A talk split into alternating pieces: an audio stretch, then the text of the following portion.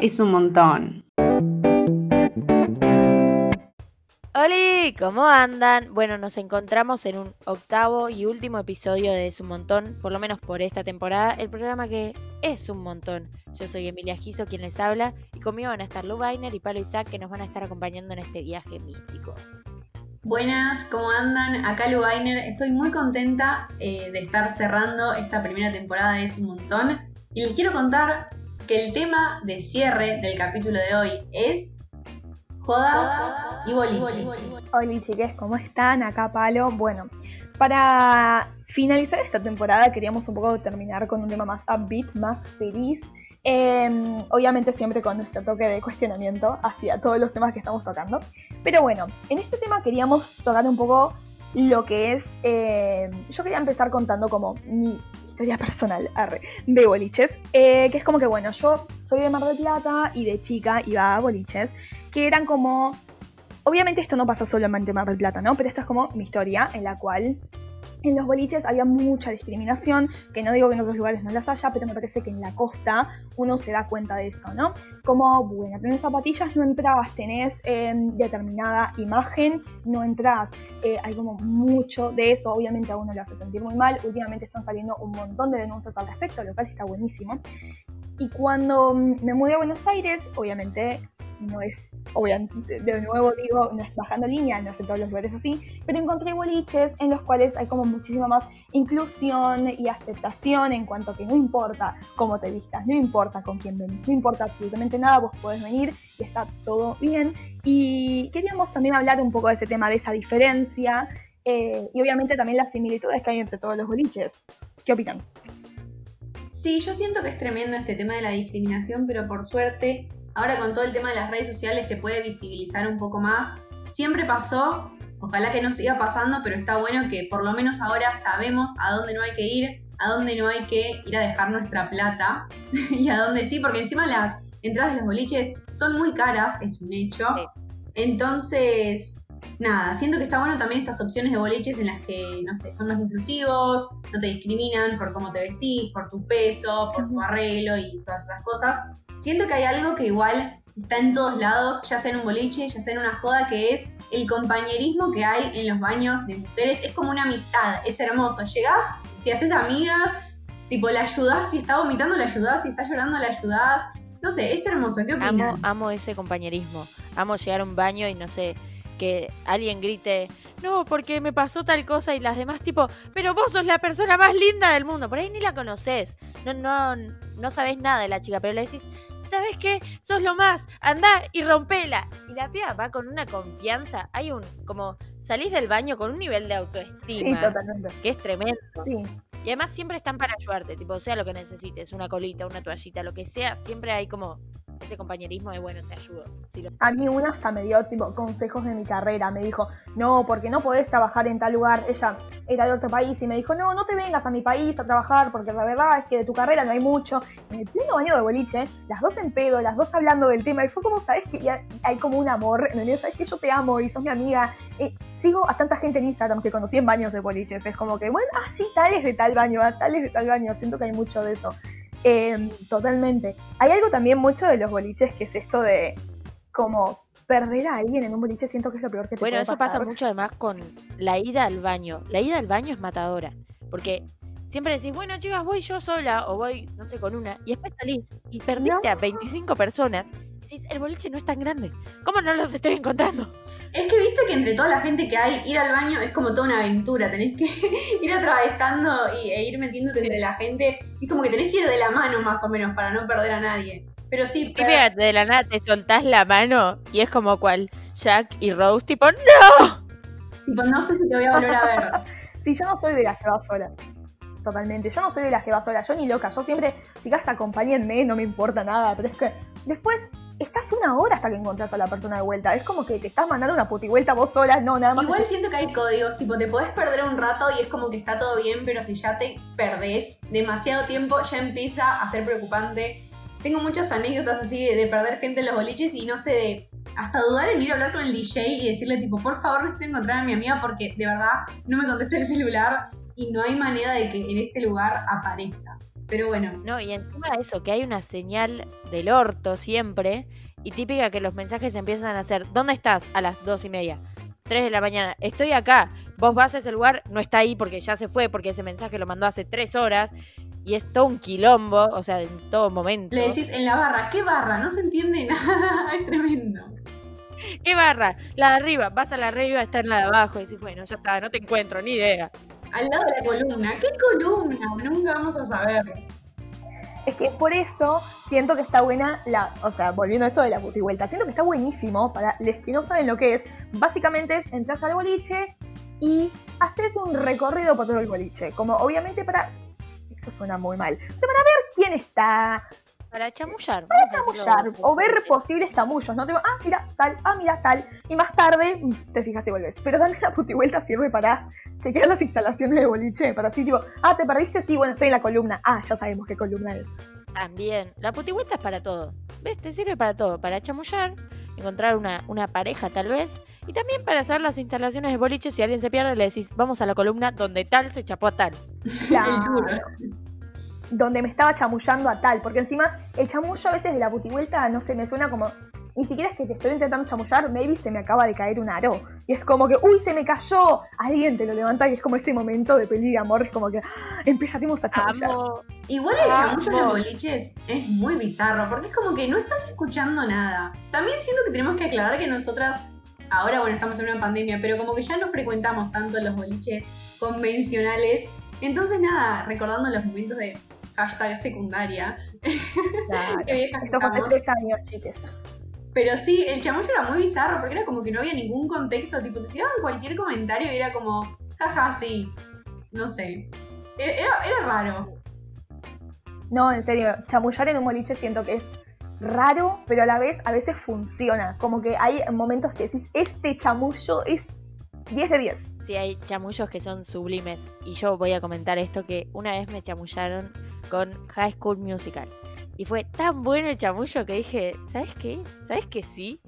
Que no me acuerdo bien cómo me habían dicho, pero me dijeron algo del estilo de hagamos como Troy y Gabriel en la segunda y chapemos, tipo ese nivel. O sea, fue sublime. Y yo tipo, ¿sabes? ¿Sabes que sí? Pero porque es muy bueno tu chamullo.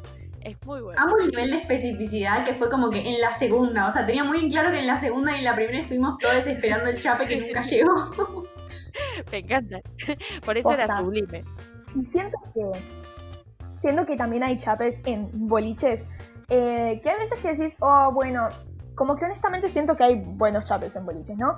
Pero tengo una anécdota muy así que en una canción de Ariana Grande, que no me acuerdo cuál era ahora, a mí no me gusta Ariana Grande, no importa, como que fue justo en el momento del beat, justo en el momento en el que la música explota y las luces em, explotaron.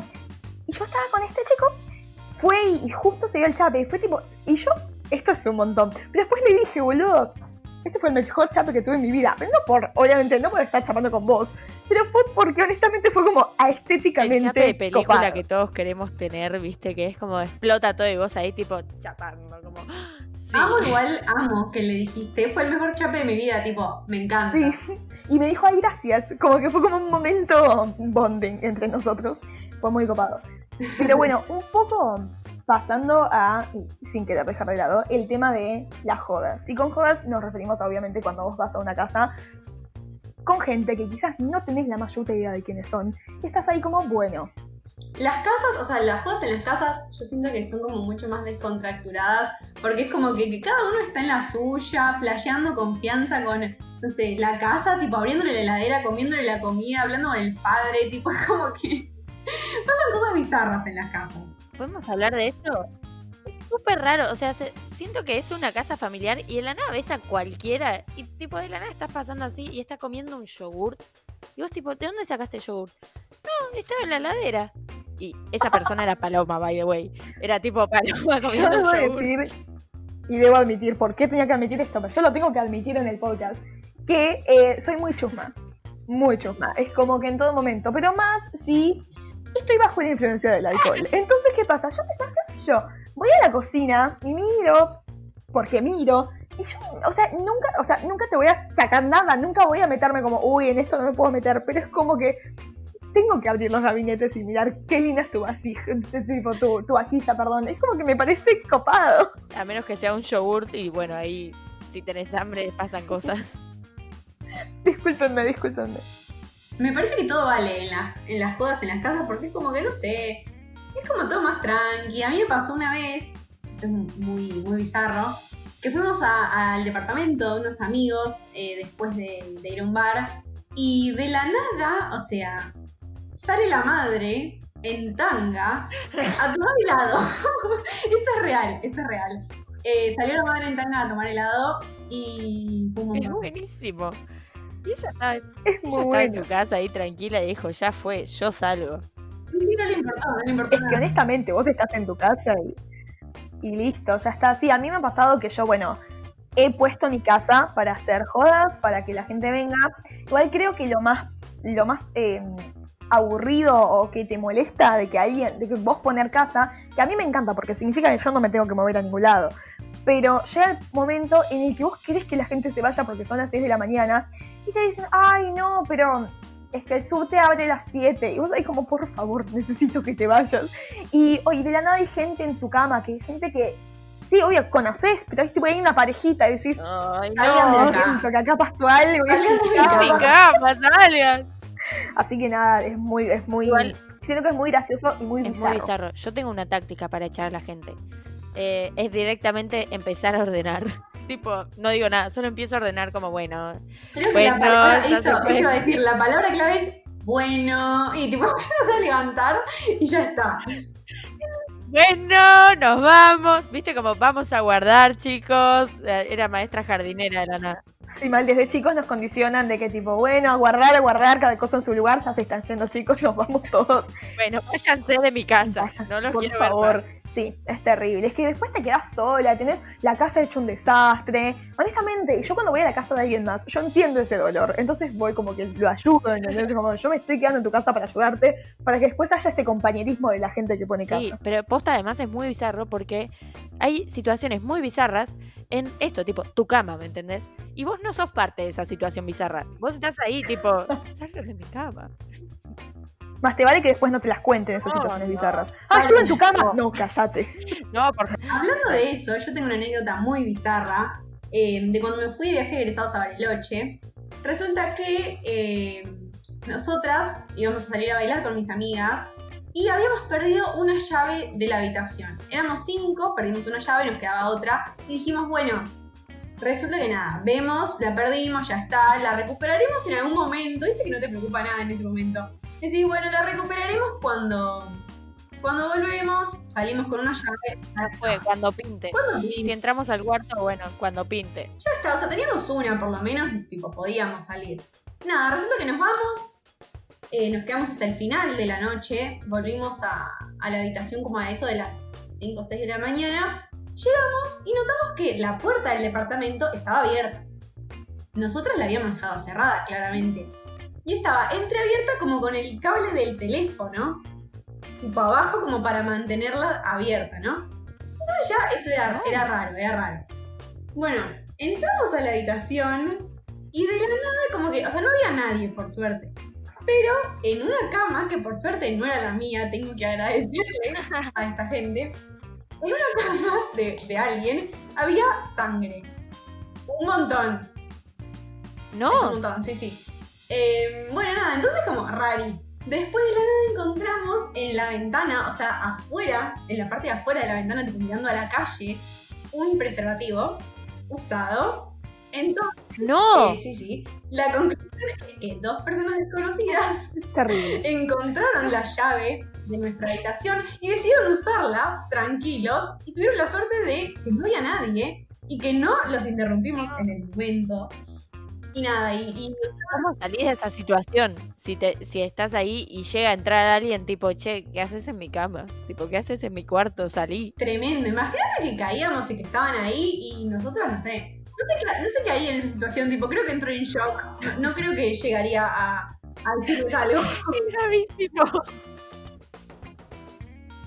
Yo siento que te vas, abrís la puerta y dices, bueno, Una está bien, chicos, los dejo. ¿Quieren algo? Me acuerdo que encima eran las 6 de la mañana. Yo estaba súper cansada, tipo, no habíamos dormido nada y yo me quería ir a dormir y mis amigas gritando diciendo, no, pero no puede ser, vamos a la recepción y fuimos a la recepción.